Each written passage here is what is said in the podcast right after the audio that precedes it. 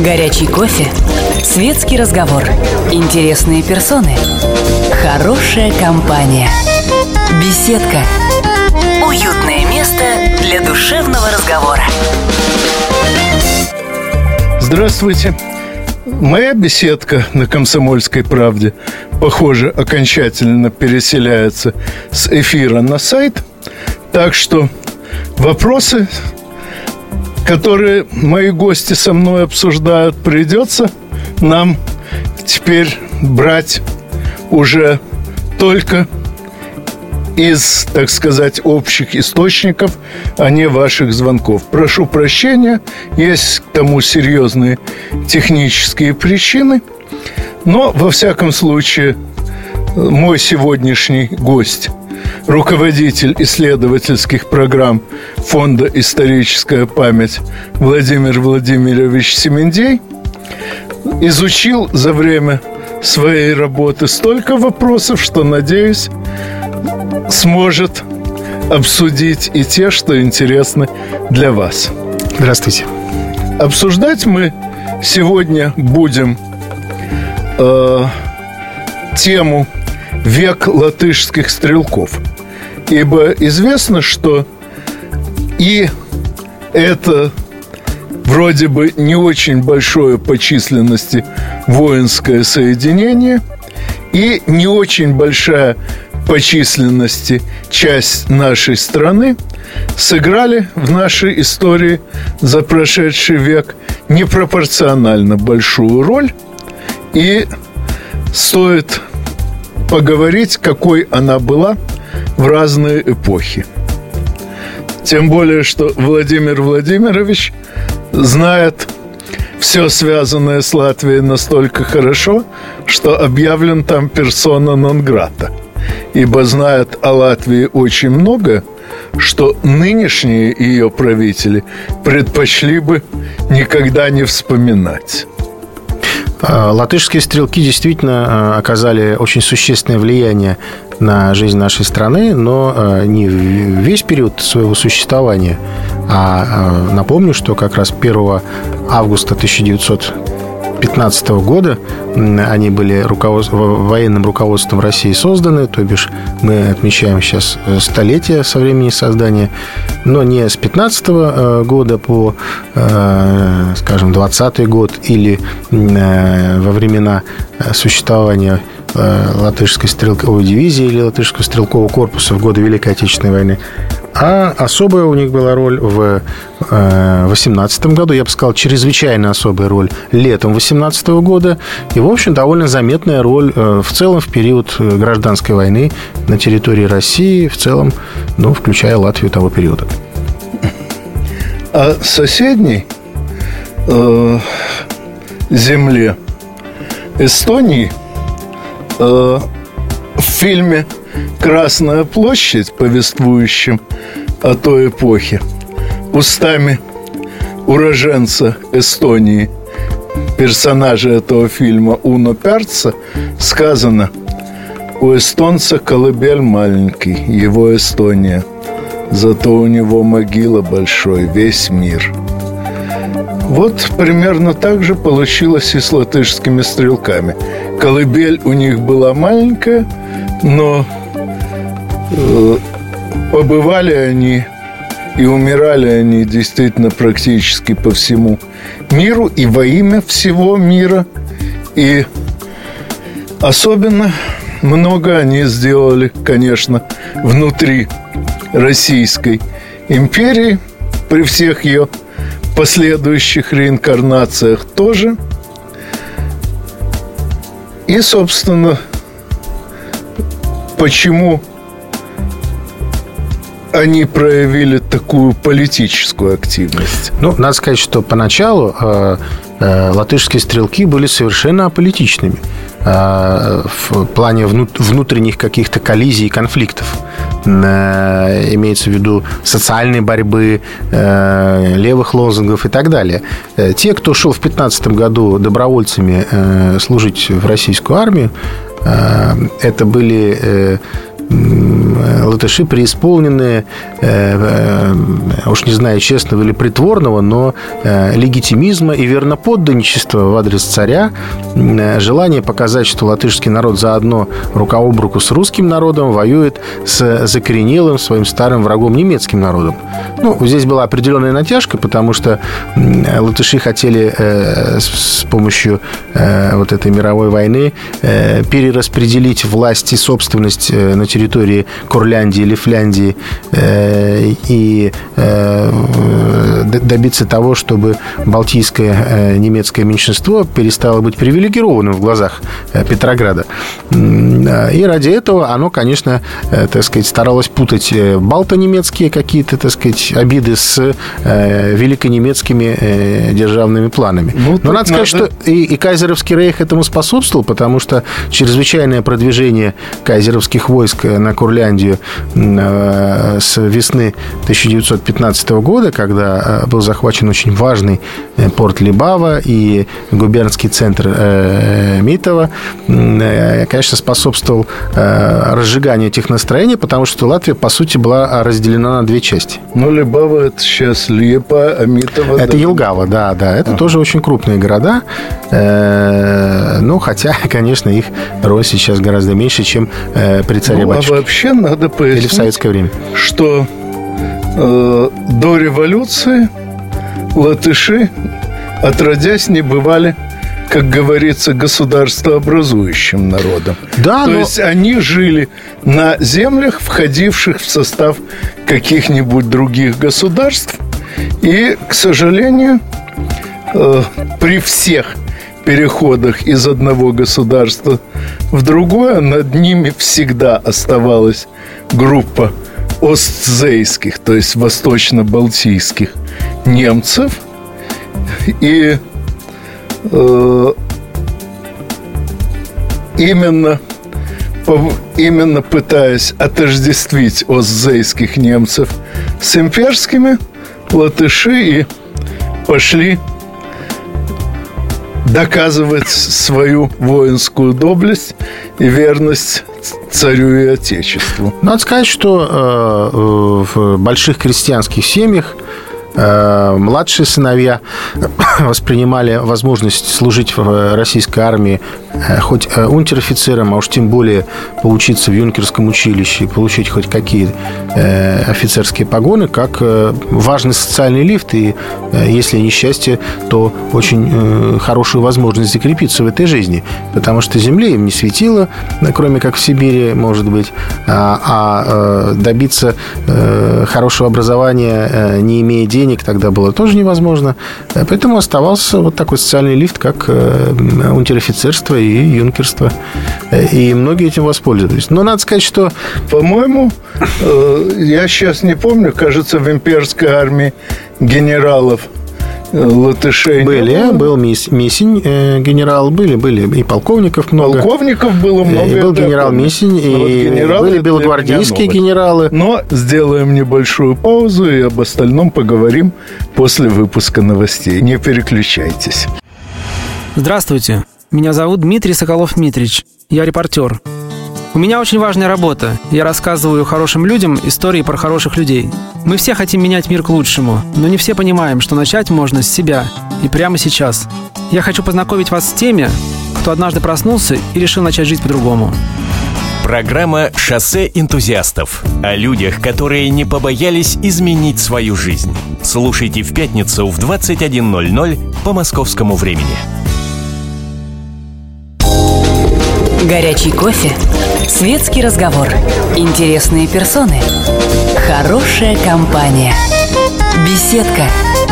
Уютное место для душевного разговора.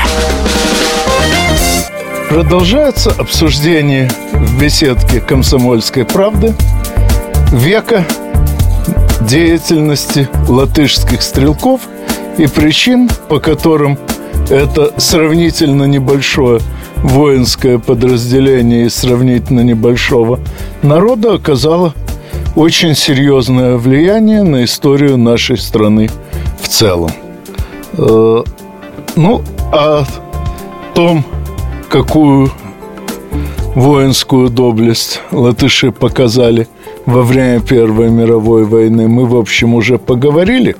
А прежде чем мой гость, руководитель исследовательских программ Фонда «Историческая память» Владимир Владимирович Семендей перейдет к следующему этапу их деятельности, я процитирую один пассаж, который показывает, насколько сложная штука экскурс в историю для человека, который, в отличие от моего гостя, с историей историей профессионально не занимается. Передо мной лежит номер «Комсомольской правды» с небольшим интервью одного весьма уважаемого и, насколько я знаю, весьма знающего в целом человека. Не буду называть его фамилию. Я думаю, что ему потом когда-нибудь будет стыдно за его слова. Но все-таки Процитирую первые вопрос и ответ. Вопрос. Вы помните своего учителя истории? Ответ. Не хочу ее вспоминать. Когда я стал читать книги на английском, я понял, что она постоянно лжет. Генерал Паттон маршалу Жукову говорил, если бы я одерживал такие феерические победы, как вы, я бы давно сидел в тюрьме, потому что у нас есть определенный процент погибающих. Если я превышу определенную планку, то меня отправят за решетку за то, что гроблю американцев. Как я вам завидую, господин маршал. Как я мог после таких документов доверять школьной учительнице? Так вот, сразу же, не дожидаясь комментария профессионального историка, скажу, что мне непонятно, как можно вообще называть мемуары документами. Мне непонятно, как может э, уважаемый вроде бы человек не знать классическую поговорку юристов всех времен и народов врет как очевидец. Мне непонятно, как мог, как может человек, вроде бы интересующийся историей, не знать, что из всех наших военачальников при прочих равных условиях потери были наименьшие именно у Жукова. Собственно, ему потому и приходилось воевать, как правило, не в прочих равных условиях, а на тяжелейших участках фронта, что он лучше всех остальных умел беречь солдат. И уж кому-кому, но не Паттону такое говорить, поскольку Паттон э, даже в своей американской армии имел репутацию, э, во-первых, сорви головы, во-вторых, мясника. То есть, если Паттон действительно такое описал, он попросту перекладывал со своей головы на здоровую. Ну, надо сказать, что э, это все англосаксонские штучки. Э, подобные квотирования э, потерь, они были характерны для заокеанских армий или армий, так сказать, за проливом. Ни у немецкой армии, ни у французской армии, ни в Первой мировой, ни во Второй мировой таких понятий не было, потому что речь шла о жизни и смерти. Честно как... говоря, я не уверен, что э, такое квотирование было у американцев.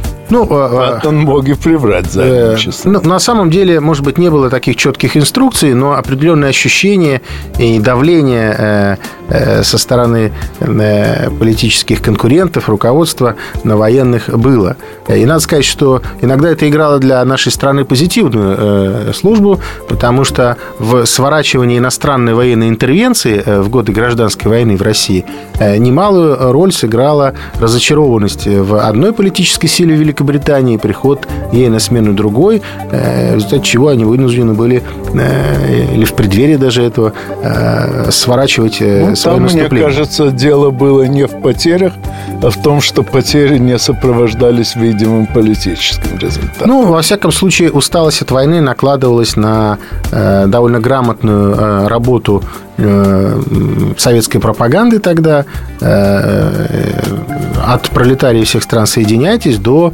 руки прочь от советской России. Э, нам сейчас э, в условиях интернета, э, огромного давления информационного шума кажется, что это пустые слова, а тогда это был очень звонкий колокол, и эти слова доходили до, сердц, до сердец очень многих людей.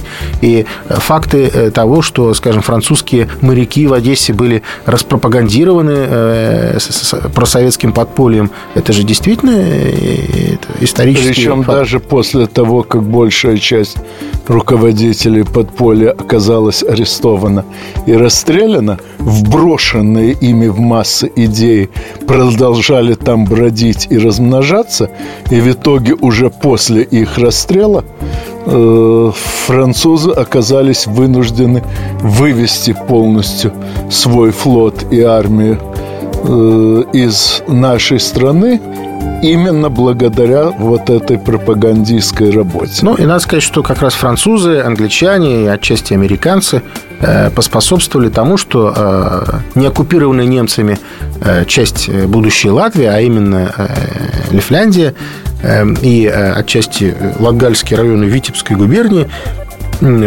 которые были Э, весьма и весьма большевизированы, и надо сказать, что это проявлялось и э, на выборах, как в местные органы власти в 17 году, так и в учредительные собрания э, России. Так вот, только с помощью иностранных военных штыков удалось там окончательно в 19-20 году сковырнуть советскую власть, тогда как настроение значительной части населения и, естественно, большей части латышских стрелков оно было просоветским. Да, но латышские стрелки к тому времени находились, по-моему, где угодно, только не в самой Латвии. Это уже в 20-м году, в 19-м они были под предводительством Петра Стучки, все-таки там еще воевали. А уже 20-й год, да, и они э, сыграли немалую роль в штурме Перекопа. Но еще раз повторю, что ключевая их роль э, была э, в летом 18 года в удержании советской власти. Надо сказать, что в советском Имеется руководстве... В левый эсеровский. Да, левый эсеровский мятеж. И подавление мятежей в Ярославле, в Рыбинске, некоторых там других. Да, в Ярославле были правые эсеры. да, и надо сказать, что есть определенная мифология, связанная с латышскими стрелками. Э, которая, с одной стороны, как-то преувеличивает их значимость, с другой стороны, э, наоборот. Но э, надо сказать, что они действительно были очень дисциплинированы на фоне того развала после многих лет мировой войны и начала гражданской войны. Они понимали, что без победы советской власти в России они не смогут вернуть Латвию. Э, и надо сказать, что когда э, уже утвердилась советская власть, а в Латвии буржуазная, значительная часть латышских стрелков вернулась на родину. С 1921 по 27 год репатриировалось около 11 тысяч. В чем там, собственно говоря, был секрет? А это был секрет Полишинеля. По большей части это были крестьяне или потомки крестьян. И для них очень была важна земля. А э, буржуазное правительство Улманиса, оно поступило ровно так же, э, как и большевики. Э, только, так сказать, еще даже и в чем-то хитрее. Если правительство Петера Стучки, коммунистическое, в 19 году обещало аренду краткосрочной земли, то правительство Улманиса пообещало раздачу земли, хоть и небольших наделов, в собственность. И откуда взялась эта земля? А ее отняли у немцев, у немецких баронов, у немецких помещиков – и это позволило в значительной степени сбить левое настроение. А еще раз повторюсь, э, латыши были одним из самых большевизированных народов э, на период 17-18 года.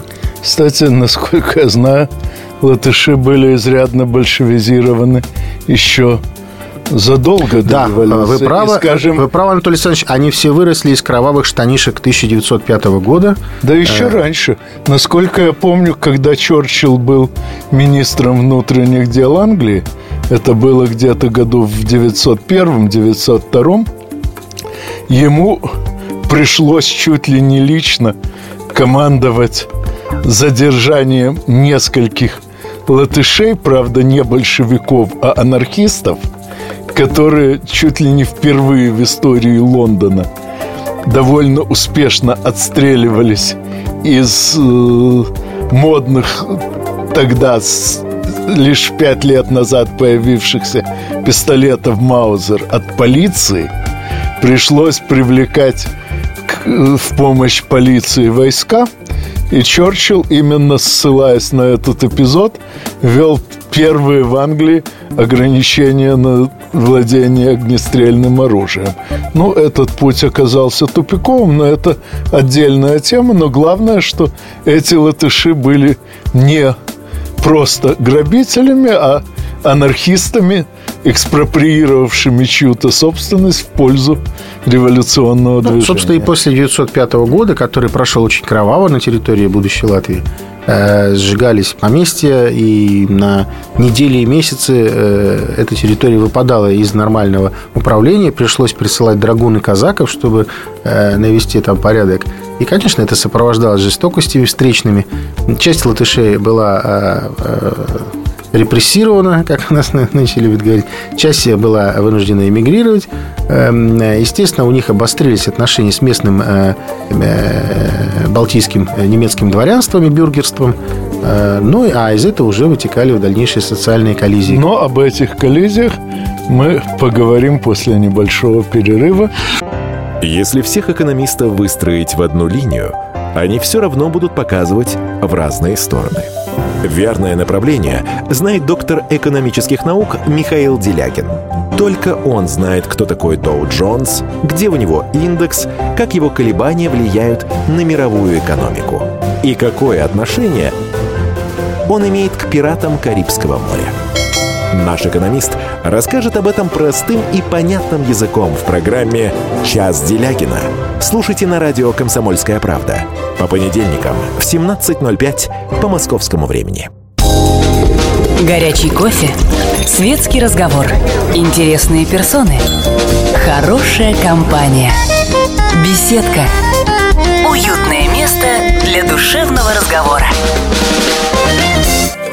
Беседке «Комсомольской правды» мой сегодняшний гость – руководитель исследовательских программ Фонда «Историческая память» Владимир Владимирович Семендей продолжает ставить вопросы, связанные с вековым юбилеем корпуса латышских стрелков и отвечать на них. Ну, надо сказать, что э, вот как раз э, э, те, кто э, помнил и застал 905 год, были, что называется, вторым призывом в латышские стрелки, когда э, первая часть из них была в значительной степени выбита в жестоких боях Первой мировой, то в 17 году призывали этнических латышей э, в батальоны, которые к тому времени были развернуты в латышские полки, э, и это уже были дети рабочих окраин, крестьяне, которые застали. Это совершенно другой социальный состав. И именно они э, максимально способствовали большевизации латышских стрелков. Хотя надо сказать, что часть руководителей их э, была немножко имела другой э, жизненный путь. Тут же первый главком Советской Республики Российской Иоаким Якимович Вацетис, или как латышски он звучит, Юкумс Вацетис – а он э, как раз э, получил военное образование в Виленском э, юнкерском училище и сделал неплохую карьеру в царской армии. Но он признавал, что вот это вот училище, оно было таким рассадником вольнодумства определенного, и часть офицеров была склонна к левым Но ну, надо настроениям. Учесть, что Вильна тогда было не столько Литвой, сколько Польшей, а я уже не помню, кто из э, польских э, литераторов сказал, воевать мы, конечно, не умеем, зато как бунтуем. Да, действительно.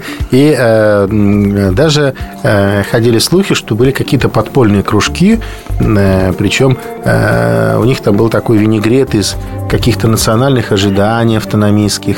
Э, и наоборот, это все перемежалось марксистскими э, литературными экзерсисами. Ну, что касается автономизации, то была для нее почва, поскольку Оззейский край э, действительно пользовался э, изрядно. Да, вот вы, вы абсолютно правы. И... Свобод не бытовавших да, Да, вы правы. И, по сути, задача латышей и эстонцев э, была в том, чтобы сохранить вот эту автономность, но перехватив бразды правления у местных немцев и убрав совсем средневековую архаику, архаику которая отчасти сохранялась. Хотя в значительной степени была демонтирована во второй половине XIX века. Ну и э, еще один маленький момент. Не всякий латыш, который э, действовал на территории Советской России, был латышский стрелок. Потому что часть из них не прошла через э, стрелковые полки и батальоны, а рекрутировалась либо из беженцев, а их были сотни тысяч в годы мировой войны, либо из тех латышей, которые переселились в Сибирь и другие районы России еще при Столыпине и раньше.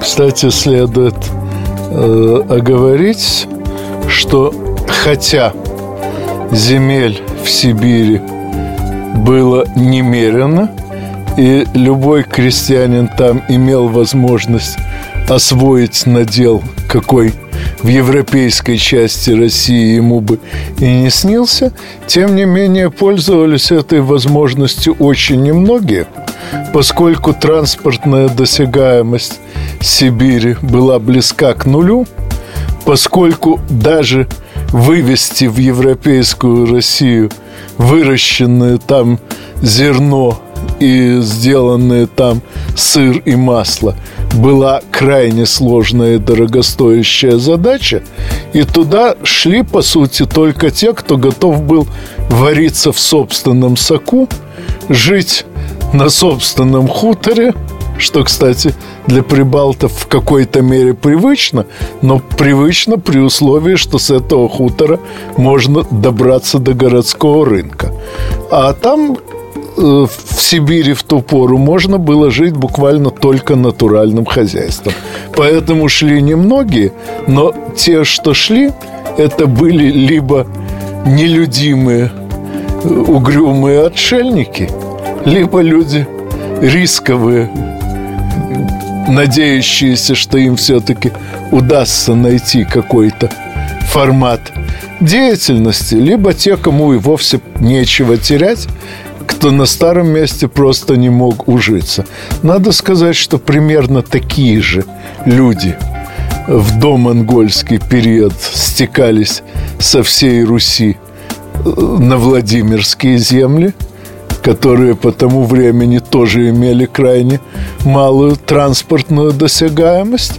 И именно такими людьми э, в конце концов была э, создана сперва Москва как э, самостоятельный политический центр, а потом и вся русская держава. Так что как раз те латыши, кто отправился в Сибирь э, от того, что терять было нечего, были очень взрывоопасным материалом. Ну, надо сказать, что в целом э, в двух мировых войнах э, латыши потеряли э, очень значительную часть той пассионарной массы и энергии, которая в них накапливалась в течение 18-19 веков, когда они, наконец, за много веков смогли пожить э, спокойно, без особых войн, ну, за исключением небольшого сюжета 812 года. По сути, с э, присоединением этих земель к Российской империи в э, значительной степени в, при Петре Первом и окончательно при Екатерине II. Петр, если не ошибаюсь, заплатил шведам за эти земли ну, 2 миллиона. Это уже было... Он заплатил Сталина. не за земли, а за легитимизацию их фактического присоединения. Заплатил он, прежде всего, кровью русских солдат. А в Риге есть, например, э, замечательный памятник 400 э, героям э, на Луцевсале. Это остров такой посреди Западной Двины, которые, оставшись отрезанными от основных сил союзников, саксонцев тогда, приняли бой и погибли все смертью храбрых. Поэтому, конечно, много было заплачено и крови. Но я хочу сказать, что мы в России э, не обошли вниманием э, это событие столетия латышских стрелков. И э, в конференц-зале гостиницы «Националь» рядом с Кремлем, который потом охраняли латышские стрелки в 18 году, отметили столетие образования латышских стрелковых батальонов. Там были, был цвет нашей науки, были гости заметные историки из Латвии. И даже несмотря на то, что латвийская дипломатия традиционно в последние годы недружественно относится к нам, ко мне, и к Александру Дюку и нашему фонду «Историческая память», тем не менее, на этот раз два дипломата из латвийского посольства в Москве тихо посетили наше мероприятие. Э, мы смогли обсудить э, широкий круг э, вопросов, связанных с изучением латышских стрелков, и наметили дальнейшие пути, что нам нужно посмотреть в плане их соучастия в гражданской войне, их состава, формирования, умонастроений и то, как они в дальнейшем в политическом плане использовались уже в советской Латвии. Надо сказать, что коммунистическое руководство Латвийской ССР довольно активно э, э, эксплуатировало бренд латышских стрелков в отношениях с Москвой, выбивая какие-то себе преференции, расталкивая локтями соседское руководство и Сталина, да, и даже создали музей латышских стрелков, да, который да. сейчас музей советской оккупации. Ну, Меня да. всегда интересовало, как можно создавать музей того, чего не было. Впрочем, говорят, музей Лохнесского чудовища тоже существует. Ну, надо сказать, что э, сейчас э, э, постарались власти Латвии приватизировать как бы, тематику латышских стрелков, поэтому очень нервно отнеслись к тому, что в Москве прошла такая конференция интересная, и что в Москве была издана памятная медаль, посвященная столетию латышских стрелков. Ну, а в Риге открыли Э, памятную доску вот оргкомитета э, по формированию этих батальонов. И надо сказать, что доминантой вот этой э, памятной доски является знак латышских стрелков, который увенчивает, в свою очередь, российский двуглавый орел.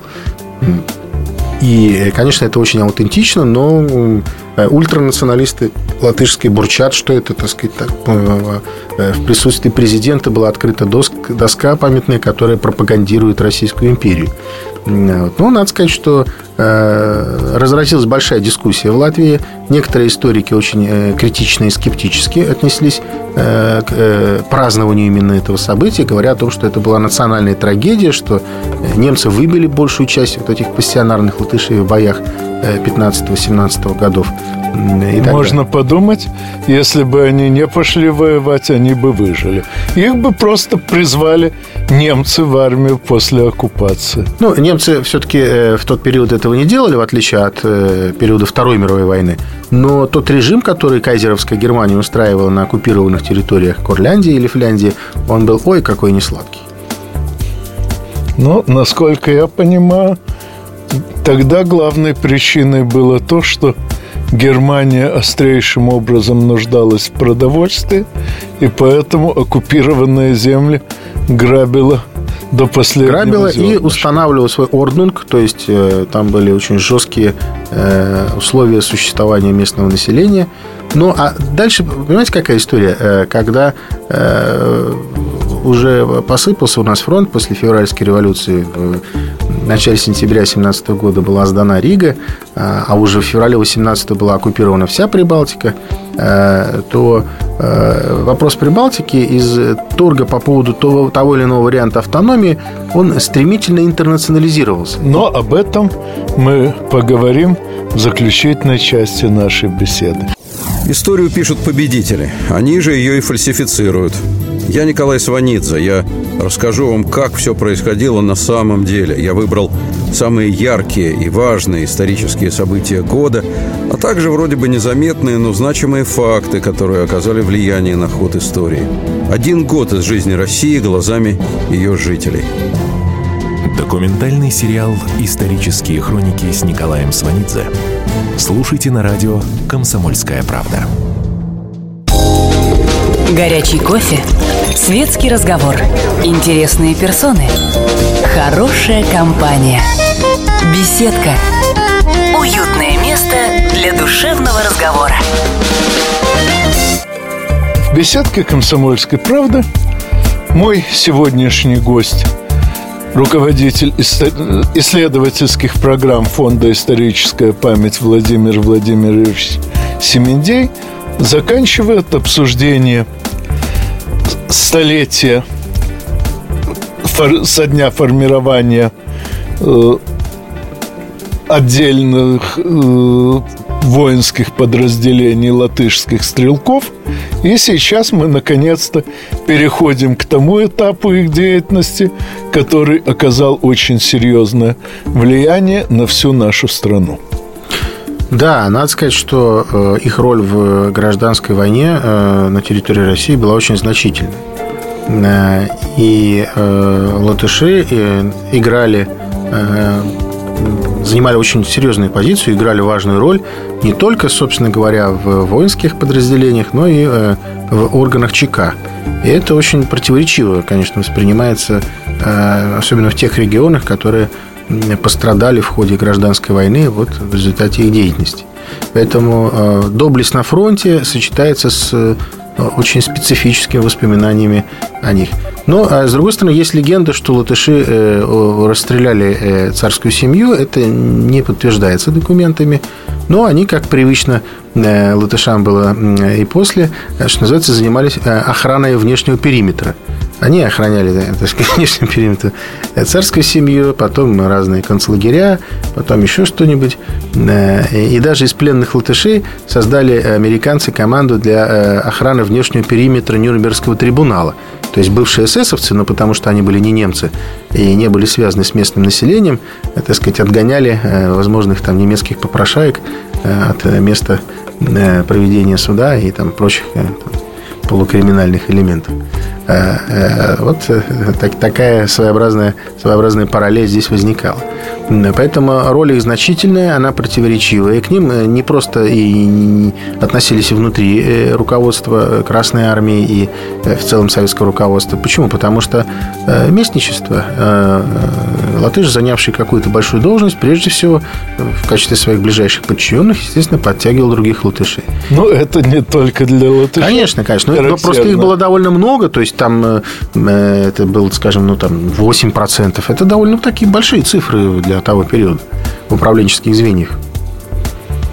Ну, а уж в коллегии ВЧК там, по-моему, были практически поровну представлены евреи, поляки и латыши.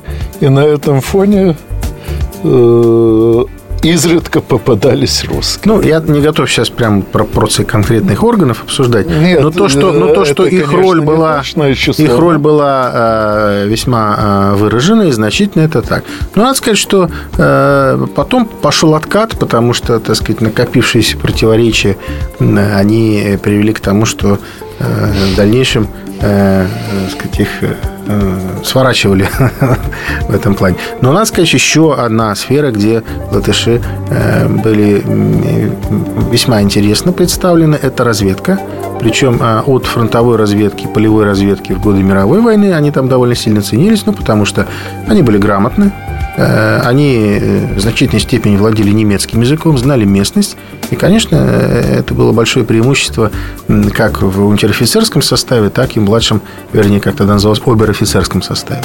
А, а дальше мы видим, что латыши сыграли очень значительную роль в создании советской военной разведки в частности, тот же Берзин и так далее.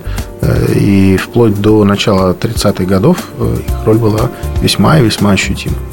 Причем эта роль была важна еще и потому, что политическая разведка была настолько тесно переплетена с Коминтерном, что зачастую было совершенно непонятно, какие из предоставляемых ею сведений достоверны, а какие представляют собой эхо коминтерновской агитации э, без учета того, насколько она отразилась реально в массах. Поэтому чисто военная разведка тогда оказалась вынуждена брать на себя значительную часть функций разведки политической. Ну и та часть политической разведки, которая э, работала за рубежом э, под прикрытием наших э, дипломатических представительств и торговых представительств, она тоже внесла серьезный вклад Ну, в частности, у моего хорошего приятеля дед Крист Кригер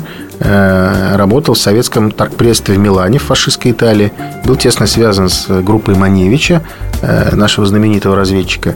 И надо сказать, что бедная фашистская разведка недоумевала, что же делать, когда он, бывая в разных командировках, переписывался со своей женой по-латышски. Им было довольно тяжело, так сказать, понять, что он там в открытках, которые прислал, есть. Просто у меня несколько открыток этих есть. Мне мой ну, хороший друг подарил. Что касается Маневича, к сожалению, в разведке знаменитыми становятся только провалившиеся да, увы, это так. разведчики или те, кому разрешает высшее начальство на пенсии написать мемуары. А разрешают очень немногим, поскольку проще не разрешать, чем потом изучать текст под лупой и гадать, какие из упомянутых автором подробностей могут дать зацепки противнику для вскрытия подобных операций в дальнейшем.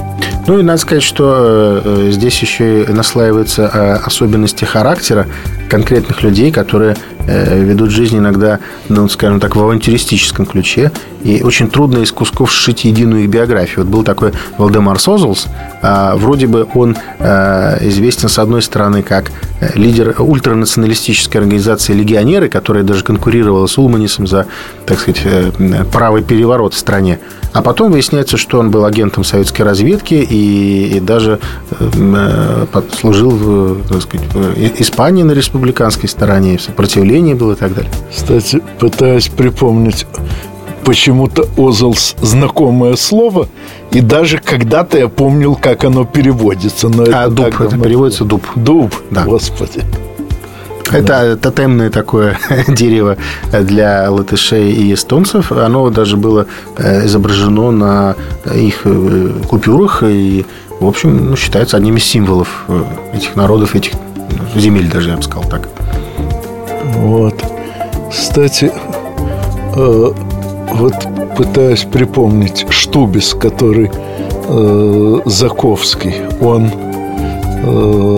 из латышских стрелков или сам? Я, к сожалению, вот сейчас а, точно ну, не могу припомнить. Дело в том, что это одна из баснословных фигур нашего, нашего ЧК, баснословных потому, что его очень часто путают с э, Задовым, который э, работал э, в штабе Махно, причем работал там в интересах э, в интересах ЧК, а потом тоже занимал в ЧК очень крупные посты.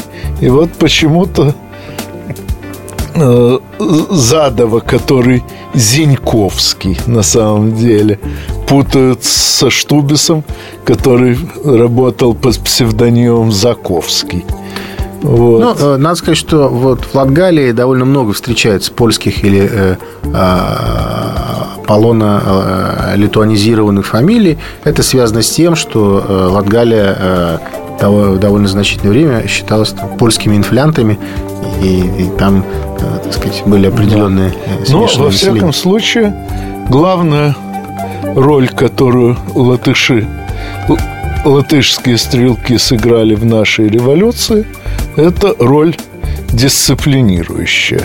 Насколько я понимаю, их направляли именно в те места, где надо было не столько приложить силу, сколько добиться порядка в силах уже Да, они были сильны э, не только и не столько в прорыве фронта, сколько в его удержании, а главное в наведении комендантского порядка. Комендантская служба а, – это то, за что их ценили, начиная с комендантской службы в Кремле. И надо сказать, что, э, говорят, они охраняли Ленина. Э, э, личным охранником Ленина не был латыш, но комендантскую службу и в Смольном, и в Кремле несли латыши. Ну, а, а до высших постов в стране Добрались, конечно, немногие из них, но, насколько я могу судить, добрались, как правило, э, как это у Пушкина, усиленным постоянством. Ну, э, надо сказать, что если мы берем период уже Второй мировой войны, э, то э, этнических латышей генералов Красной Армии было гораздо больше, чем каких-нибудь там оберфюреров или значит, более высоких генеральских должностей в немецкой армии. Ну и в советское время, в советском руководстве, пожалуй, высшую строчку занимал Борис Карлович Пуга, Э, уже в поздний советский период. Да. Так что... Это, конечно, э, значительно э, подмачивает тезис о советской оккупации Латвии, коли они занимали столь значимые посты. Но, во всяком случае, выходит, что и к последним страницам существования советской власти тоже оказался причастен латыш. Ну а в целом, подводя, так сказать, итоги, я вижу, что исчерпать эту тему за э, одну краткую беседу совершенно невозможно. Я надеюсь, что те, кого эта тема заинтересовала, почитают и труды фонда «Историческая память» и какие-то иные исследования на эту тему. Так что, скорее всего, когда мой гость появится в следующий раз, мы с ним будем обсуждать что-то другое. Ну а с вами, как всегда, услышимся через неделю в беседке радиостанции «Комсомольская правда». До свидания. Как не пропустить важные новости? Установите на свой смартфон приложение «Радио Комсомольская правда». Слушайте в любой точке мира. Актуальные новости, интервью, профессиональные комментарии – Удобное приложение для важной информации. Доступны версии для iOS и Android. Радио «Комсомольская правда». В вашем мобильном.